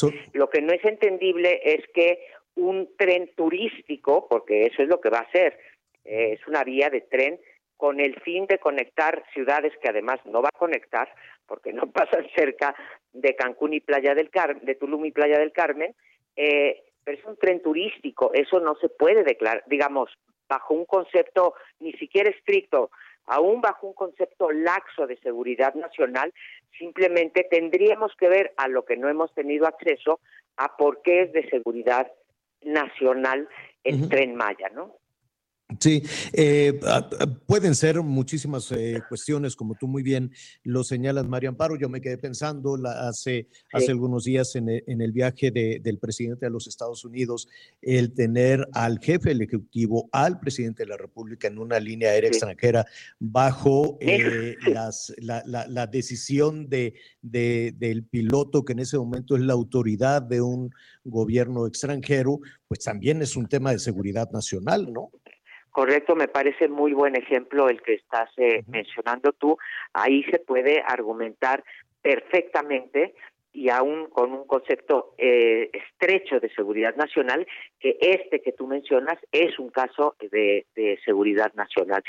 Pero de verdad tendríamos que analizar bien a bien por qué está ocurriendo eso, porque lo que uno, digamos, con la información que tenemos del público el público en general, tú y yo, en fin, lo único que podemos decir es que se está utilizando el concepto de, de declarar eh, eh, la construcción del tren Maya como una cuestión de seguridad nacional, eh, es que está protegiendo el capricho de un titular del Ejecutivo que quiere que se construya esta obra emblemática que él decidió que se va a terminar en 2023, que ha cambiado muchas veces de ruta, en fin, todo lo que sabemos, destruye selvas, etcétera, para poder... ¿Dónde queda el Poder Ejecutivo? Eh, ¿Dónde queda el Poder Judicial entonces en, todo esto? Porque parecería que los amparos se pueden ir acumulando y, no pasará nada. Mira, este eh, Javier, en el caso de este eh, acuerdo en particular, hubo una controversia constitucional y una acción de inconstitucionalidad. La acción de, de constitucionalidad quiere decir simplemente que va en contra de lo que marca la Constitución y esa es la que se perdió en el sentido eh, de que se decidió desecharla. La otra parte eh, que fue controversia constitucional, que quiere decir invasión de otros poderes, eh, esa pasó en parte, y sí, cuando se ampara el Instituto Nacional de Acceso a la Información, eh, se dice que no, que se tiene que dar a conocer eh, cierta información sobre los costos y los proyectos de las obras emblemáticas. Esa parte se ganó, pero eh, la Corte aquí tendría que reabrir ese caso. Ahora, para que lo reabra, tendrían que, y esta pregunta no te la voy a poder contestar, me estoy echando la soga al cuello yo mismo, tendrían que volver a presentar los diputados y senadores de oposición una acción de inconstitucionalidad salvando este pues este pretexto que pusieron las ministras para que no se fuera al fondo y creo que se debería de hacer, o sea, ni tú ni yo, ni ninguna asociación civil, ni los ecologistas pueden poner acciones constitucional, de inconstitucionalidad porque no somos sujetos con esa facultad. Tiene que ser alguien que está autorizado la Comisión de Derechos Humanos, en fin, eh, los senadores, diputados, etcétera. Entonces tendría que reabrirse eso porque esos acuerdos, este, Javier Miguel, se quedan y hoy está Andrés Manuel López Obrador y creo que está actuando, digamos, está abusando de su poder, pero después va a venir otro y se va a quedar eso y es el problema de las normas, porque todas las dos décadas en que se trabajó los medios, las organizaciones de la sociedad civil, etcétera, en tratar de introducir contrapesos a la voluntad del Ejecutivo y contrapesos para que haya verdadera rendición de cuentas, pues con este tipo de acuerdos y decretos del Ejecutivo se van anulando. Entonces, eh, sí es muy importante regresar a esa discusión. Sí. Definitivamente, María Amparo Casar, presidenta de Mexicanos contra la Corrupción, muchísimas gracias. Al contrario, qué gusto estar con ustedes y muy buenas tardes a todos. Gracias, es María Amparo Casar. Pues ahí está, y es muy probable que, este tema de la seguridad nacional, de la soberanía nacional, bueno, ya se nos fue María Amparo, me quedaba por ahí otro tema a propósito de todas estas diferencias que hoy se están generando con Estados Unidos y con Canadá, todo este conflicto. Ya se sumó Canadá, Javier. Sí, ya se sumó Canadá, ya lo, lo, estuvimos ahí también eh, comentando. En un momento nos dan los detalles. Eh, seguramente se pondrá también sobre, sobre la mesa este tema de eh, seguridad nacional y de soberanía nacional que por un lado cualquier país quiere tener esa certeza, ya lo estamos viendo allá en Europa, eh, cuando los rusos le dicen, oye, te voy a cerrar la llave del gas, la llave de los combustibles, eh, por este diferendo, por esta guerra con Ucrania, bueno, los alemanes ahorita están con un calorón pero espérese que avance un poquito más, termine el verano, comience el otoño, si esa guerra no se soluciona, va a ser terrible. Desde luego, ya están haciendo llamados a que la gente modifique sus hábitos para el consumo, para el consumo de gas, y esa no es otra cosa más que garantizar la, seguridad nacional en cuestiones de energéticos. En fin, el tema es enorme, el tema también es muy, muy amplio. Me decías de Canadá, Miguel. Así es, Javier, te decía que eh, hace unos minutos que platicabas con Gonzalo Monroy, pues esa era la pregunta, ¿no? Bueno, y en todo esto, ¿qué va a pasar? ¿Qué va a pasar con Canadá? Pues ya precisamente en la página oficial del gobierno de los Estados Unidos, en la oficina del representante de los Estados Unidos, pues anuncia que ya también estuvo reunido pues con las autoridades, en este caso de Canadá, se reunió con la ministra de Comercio Internacional de Exportaciones, Pequeñas Empresas y Desarrollo Económico, Mary Eng, en donde ahí, bueno, pues ambas, ambas acuerdan de que van a pedir pues esta explicación y sobre todo, bueno, pues ver qué es lo que está sucediendo, porque Canadá también señala pues que hay ahí una eh, desventaja y que es de suma importancia de que se cumplan plenamente con todos los compromisos del TEMEC. Entonces, pues Canadá se suma a Estados Unidos, por lo menos, para iniciar este panel de controversia eh, para el gobierno mexicano y explicar pues esas diferencias que existen en relación a la política energética, ¿no? Oiga, em, fíjese, vamos a abrir aquí otro, otro, otro tema. Eh, rápidamente, hay una reina de belleza. ¿Por qué las reinas de belleza luego se andan metiendo en problemas? Qué barbaridad. Cuando no terminan, cuando no se van de novias de, de, de algún mal, no todas, ¿eh? Hay unas que tienen unas carreras fabulosas, hay reinas de belleza que este, van a los medios de comunicación o definen sus, sus carreras profesionales de, de, otra manera, o van al cine, van a la televisión, en fin, hay quienes hacen carreras muy, muy, muy exitosas, pero hay otras, pues que de pronto, este, ¿no? Por ahí andan eh, no sé, esa fascinación de que, que, puedan tener los malosos. Bueno, esta reina de belleza, que ahorita le, le, voy a decir cómo se llama, este, se puso de novia, ella era, fue, fue señorita Estado de México, se puso de novia con un rumano mafiosón, y entonces le dijo, este, mi amor, vamos a robarnos estas botellas. Se robaron unas botellas de vino, pero era un vino vinazo, yo creo, de ese que toman los políticos, muy caro. Entonces las 45 botellas, de 45 botellas fueron casi 2 millones de dólares, un millón setecientos mil dólares, ¿no? 34 millones de pesos por 45 botellas, pues imagínese usted. Entonces ella fue eh, reina de belleza en el 16, luego se puso de novia con este fulano, y ya los detuvieron. Los estuvieron siguiendo por Europa, se las robaron en España y entonces pues les iban siguiendo la pista, siguiendo la pista para ver dónde colocaban este, las, las botellas y pues ya los agarraron, los detuvieron. Dice que había, al ratito, después de una pausa le voy a decir qué botellas eran estas tan caras y de dónde se las robaron. Dicen que planearon el robo em, allá en, en España. Veintitantos años tiene la jovencita ve por juntarse con ese maloso que ahora pues ya la llevó. Dice que, se, que envolvían las botellas en unas toallas en un hotel ahí del restaurante, se las iban robando de a poquito en poquito pues ya los agarraron y ahora pues tendrán que rendir cuentas a la justicia. Le voy a decir qué botellas eran, están bien caras.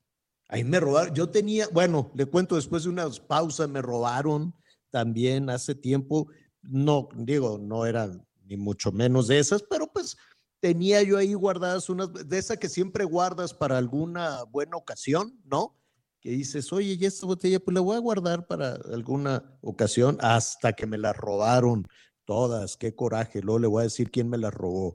Voy a hacer una pausa y volvemos.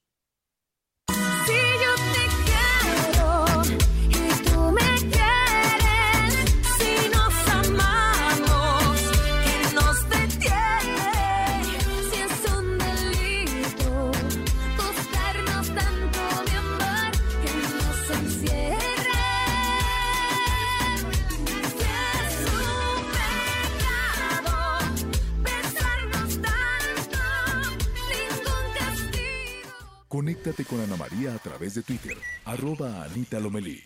Sigue con nosotros. Volvemos con más noticias. Antes que los demás. Heraldo Radio 98.5 FM, una estación de Heraldo Media Group.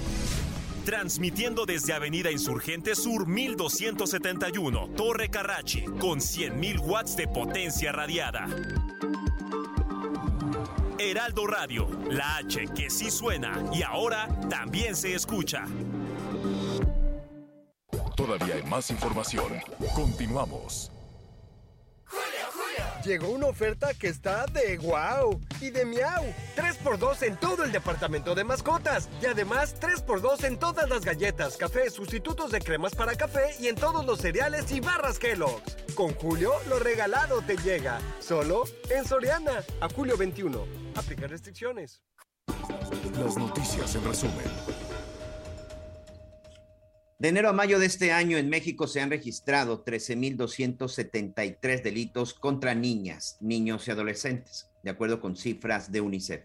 El Estado de México es la entidad con más casos, 2.725, seguido de Nuevo León con 1.255 y la Ciudad de México con 1.219.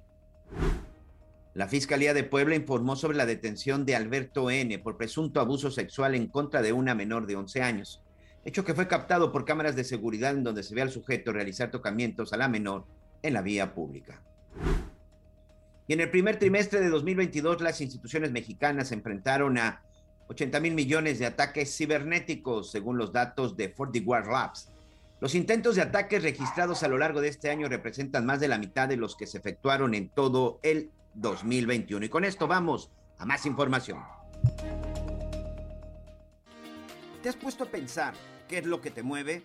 A mí este verano me mueven el mar, las olas, la comida rica y me encanta porque Avis nos invita a movernos con una promoción irresistible para rentar un auto con 50% de descuento en avis.mx y viajar durante julio y agosto a esa playa o ese lugar que tanto necesitamos, además pagando a 3, 6 y hasta 9 meses sin intereses. Aprovecha y no te quedes sin moverte las próximas vacaciones.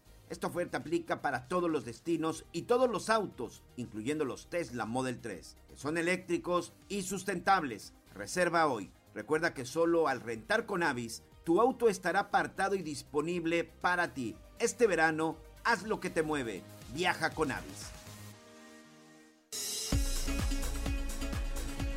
Bueno, muy bien. Em, mire, en temas, en temas de la Ciudad de México, ya pasó un año de que se cayó el metro, la línea 12. Bueno, eh, una, una, parte del tramo elevado de la línea 12 de, del metro. Eh, no todos los, los, familiares de las víctimas han recibido la, la indemnización, la han querido aceptar, hay toda una discusión. Aquí hemos hablado con los abogados de algunas de las víctimas que dicen que pues que no, no, no, no están de acuerdo con todo esto. Se inició ya un proceso hacia los presuntos responsables. ¿Quiénes podrían ser los presuntos responsables? Pues hay de todo. Primero, eh, ¿te acuerdas, Miguel, que decían que era un tema de los pernos? Entonces, pues todo apuntaba que se irían sobre soldadura, pernos y demás, pues todo apuntaba que se iban a ir sobre trabajadores sobre la parte más flaca del hilo. Después dijeron, no, pues seguramente la responsabilidad va a caer en, la, en quien construyó esto. Y luego decían, no, pues a ver, esto puede apuntar también hacia los eh, gobiernos anteriores. Y pues nada, en medio, en medio de, de los jaloneos políticos y de los jaloneos electorales, a los que han llevado ante el juez es a exfuncionarios. Así es. Así es, señor. El día de hoy, bueno, finalmente se está determinando ya la situación de, ocho de ellos. Entre estos, pues se encuentra el exdirector del proyecto Metro, el señor Orcasitas, que aquí lo hemos comentado y seguimos insistiendo, Javier, pues es gente que estuvo solo y exclusivamente en la época de jefe de gobierno de Marcelo, de Marcelo Ebrard Casaubón.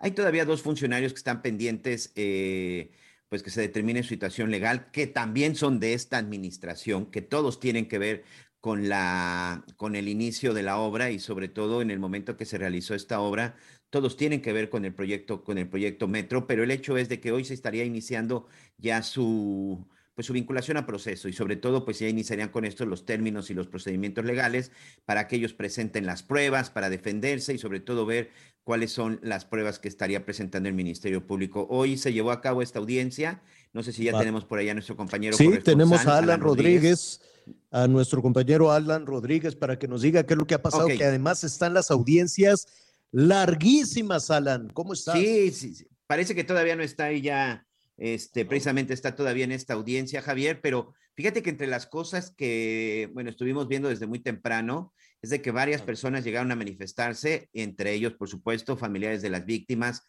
sobrevivientes del asunto, del asunto del metro, y pues ellos siguen haciendo una petición, ¿eh? en dónde está y por qué no fue citada a comparecer la exdirectora del metro, la, la, directora, la responsable del metro cuando fue este, esta tragedia en la, en la línea 12, en la estación de Olivos, Florencia Serranía. Ella no aparece entre las personas que serán citadas a declarar, sinceramente, en un hecho inexplicable, porque ella es la directora del metro, pues cuando se cayó, señor.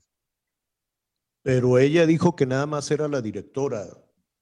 sí, Sí, una lamentable declaración. Esto, de hecho, fíjate que lo dijo en otro incidente del metro, en otro incidente cuando, se, cuando lamentablemente se incendió esta eh, estación central o esta estación de, de comando central del servicio de transporte colectivo metro, en donde lamentablemente un elemento de seguridad, un policía pierde la vida durante la conferencia de prensa en donde le preguntaban acerca de quién era el encargado del mantenimiento, qué era lo que había sucedido, qué, quién era el responsable, pues la respuesta de la entonces directora del metro, Florencia Serranía, ante esta, ante esta tragedia, ante este hecho que, insisto, fue un incendio y una persona pierde la vida, pues sí se limitó a decir, a ver, a ver, a ver, a mí no me cuestionen con todo eso, yo solo soy la directora del metro, los encargados de seguridad eran otros. Y desde ahí, pues lamentable. Y en el caso de la línea 12, si tú recordarás, se tardaron días para que ella saliera a dar la cara porque en realidad nunca salió a dar la cara para hablar sobre lo que había sucedido.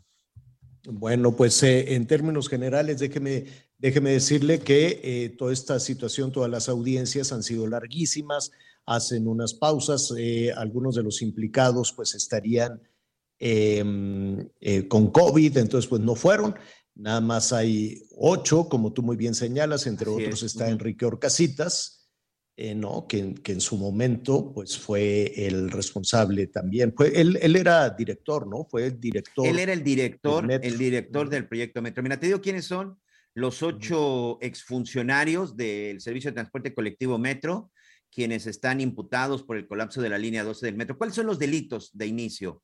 Eh, están vinculados a proceso por homicidio, lesiones y daño a la propiedad todos considerados por el juez como culposos. ¿Quiénes son los responsables?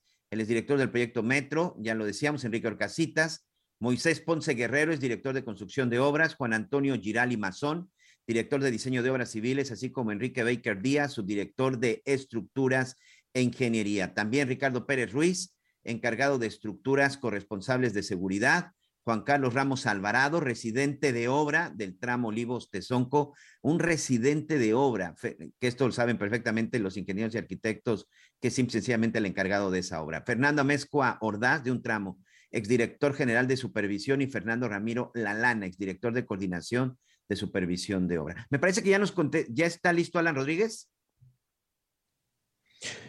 Sí, Alan, adelante, ¿cómo estás, Alan? Buenas tardes.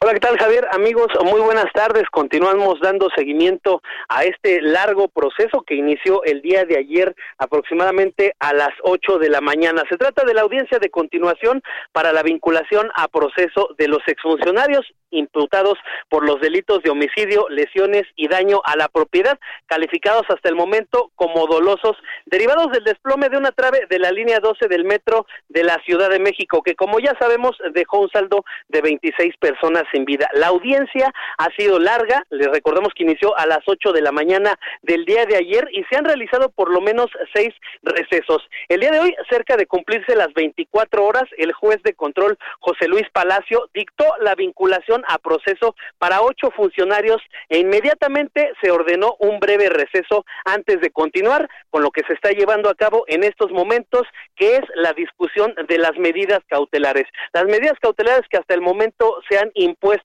son la firma de un documento y la presentación ante un juez cada 60 días, lo cual, pues bueno, eh, no le parece al, al defensor de las víctimas, Teófilo Benítez, quien ha comentado que estará buscando la imposición de un brazalete para monitoreo y localización para los ahora vinculados. El proceso, como le repito, ha tardado bastante tiempo, se han dado varios recesos, se comenta pues que prácticamente eh, todos los cuestionamientos fueron debatidos y lo que sabemos hasta el momento es que pues se estaría ya solicitando y se estaría determinando lo que es la imposición de estas medidas cautelares. Sin embargo, pues este proceso ha tomado bastante tiempo. Lo que sigue sería dictar el plazo de la investigación eh, correspondiente, que sería hasta de seis meses, y con esto pues ya estaría iniciando lo que sería el juicio, si es que se determina que esta investigación complementaria dura por lo menos seis meses más. Es el reporte que tenemos y continuamos muy al pendiente de la información y de cuál es la decisión que tome el juez el día de hoy. En síntesis, Alan, eh, seis meses más, esto se puede alargar, ¿no? No, no hay un, una, una, fecha precisa, pero eh, van a continuar el proceso en libertad. Solo tienen que ir a, tendrán que acudir a firmar. ¿Así es? Es correcto, cada 60 días presentarse ante el juez de control, eh, realizar la firma de su documento y pues estas son las medidas cautelares que se han determinado. Bueno, pues eh, eh, seguiremos, seguiremos pendientes sobre todo de los otros dos funcionarios eh, ausentes, ¿no? Miguel, Alan. Sí, oye, Alan, una, pregunta, te saluda Miguel Aquino, y sobre todo un cuestionamiento que se ha dado acerca de los constructores y de la exdirectora del metro, Florencia Serranía. Es decir, solamente estos 10 son los únicos que serán llevados a, juicio o se espera que todavía se presenten otras, y digo 10 evidentemente por los dos que faltan, por una cuestión de cambio de abogado y otro por COVID, pero ya no se espera que se citen a declarar a más personas. Lo que sabemos hasta el momento es que pues ellos son las personas que han sido vinculadas. A, el día de ayer hubo una serie de manifestaciones exigiendo que también sea citada Florencia Serranía. Sin embargo, pues esa situación hasta el momento no ha sido confirmada y al parecer pues no se estaría realizando así. Ok. Alan, eh, manténnos al tanto, por favor. Muchísimas gracias por el reporte.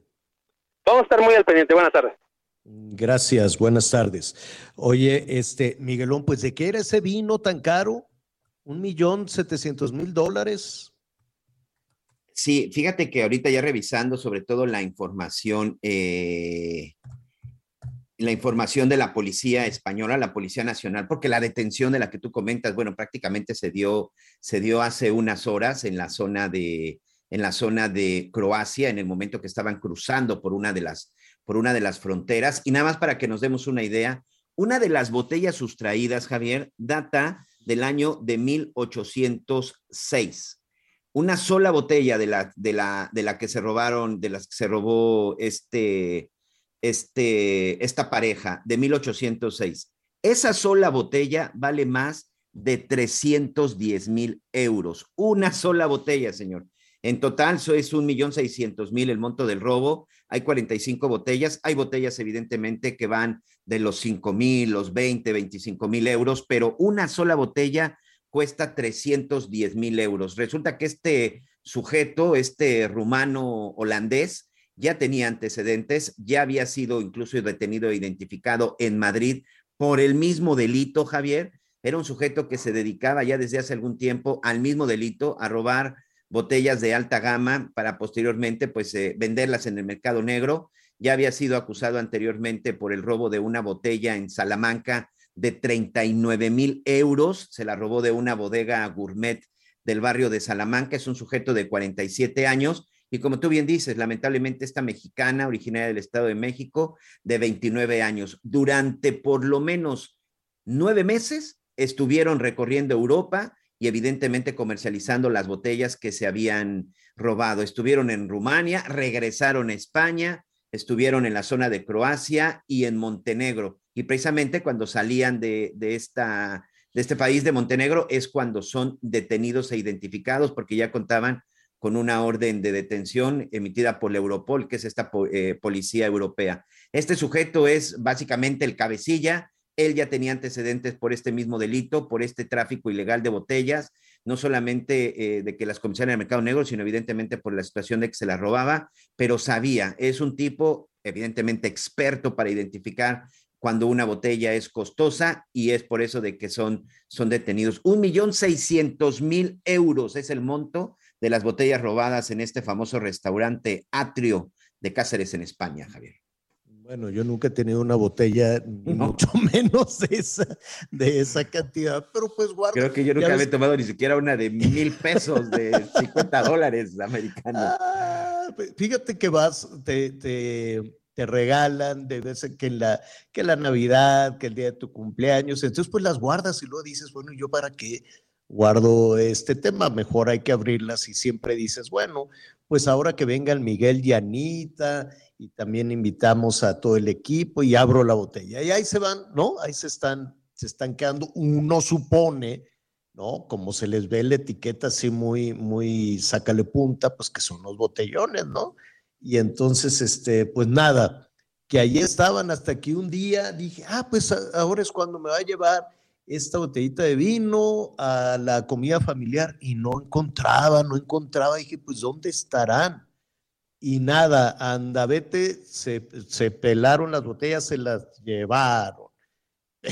entonces, sí, pues hice eh, un, un entripado y, y, pues, pues mira, ya después dije, pues no, no, no voy a, a eh, pues, vámonos para adelante, ¿no? Pues, el vino no, no, no es algo que, que en, lo particular yo le dé así una, una importancia enorme. Hay grandes coleccionistas, ¿no? Hay gente que sí sabe que tiene una inversión importante en todo eso. No, a mí nada más que me dio coraje, porque además pues ya empiezas a revisar y ¿dónde está la caja con los zapatos nuevos que me iba a estrenar para el baile? Nada tampoco.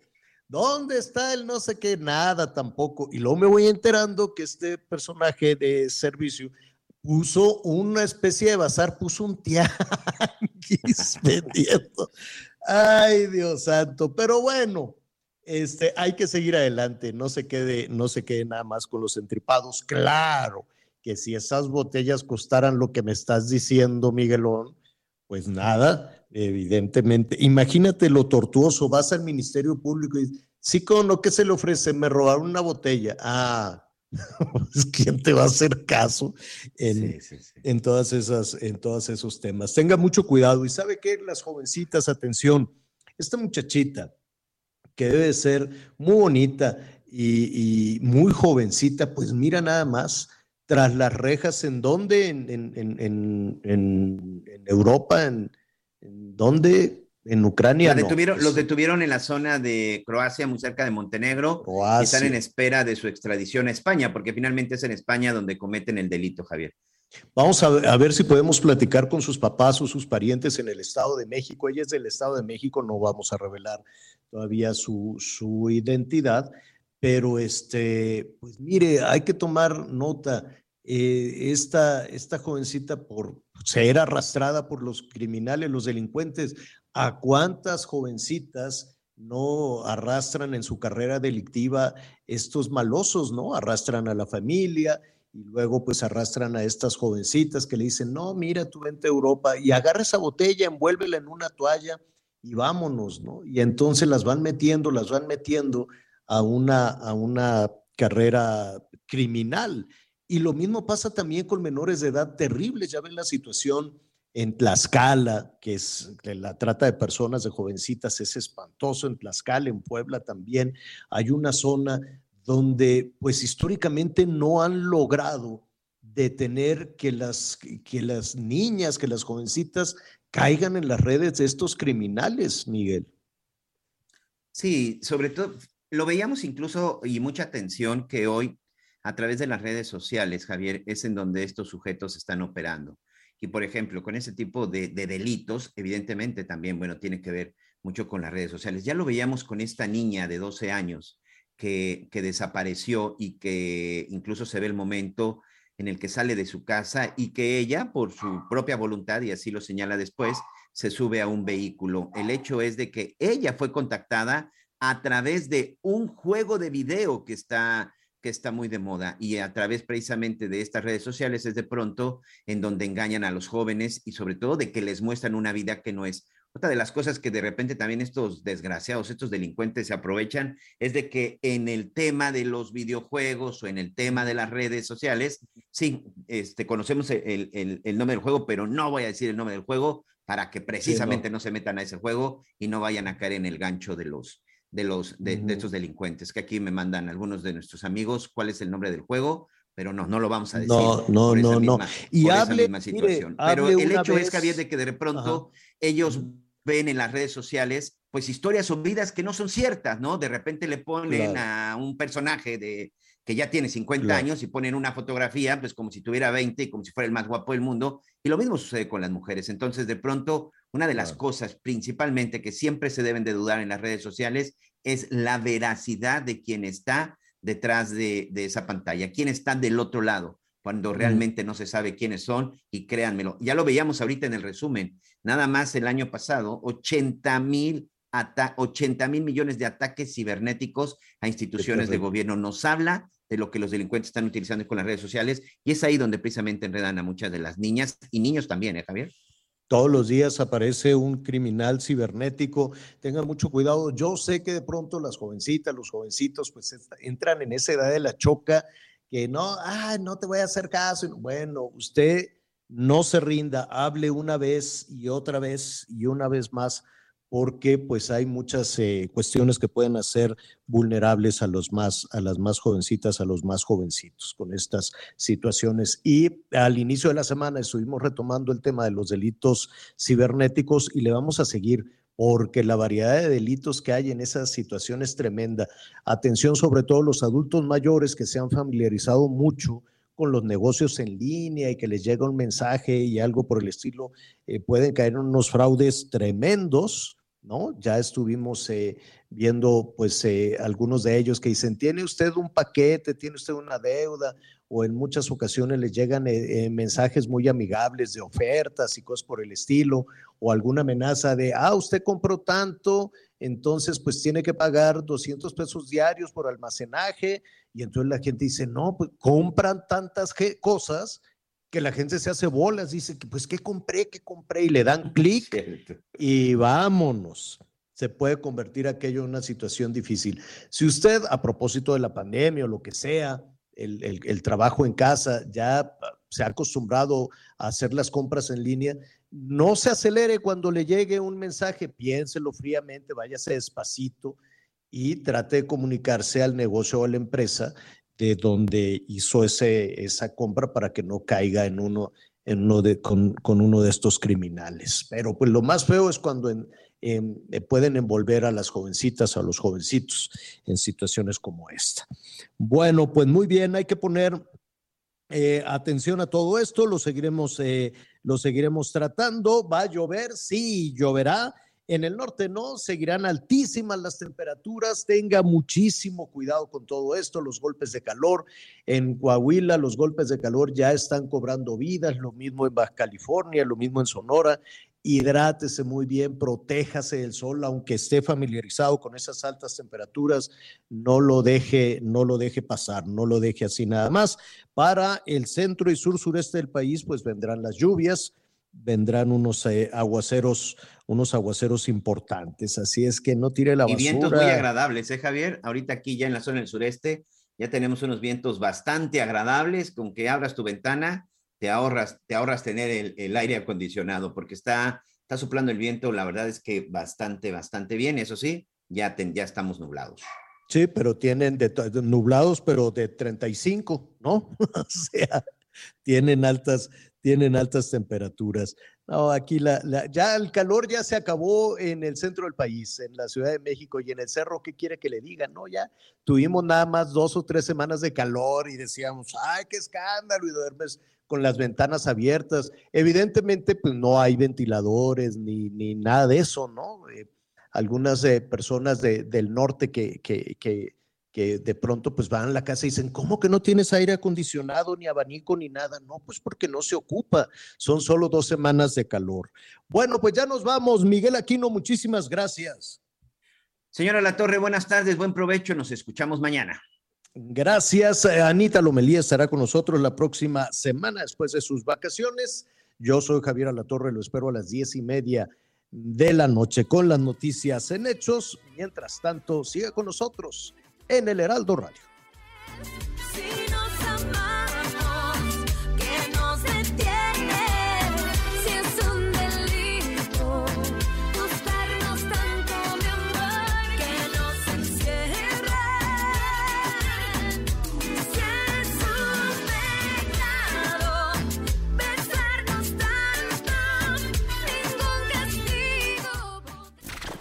Gracias por acompañarnos en Las Noticias con Javier La Torre. Ahora sí ya estás muy bien informado.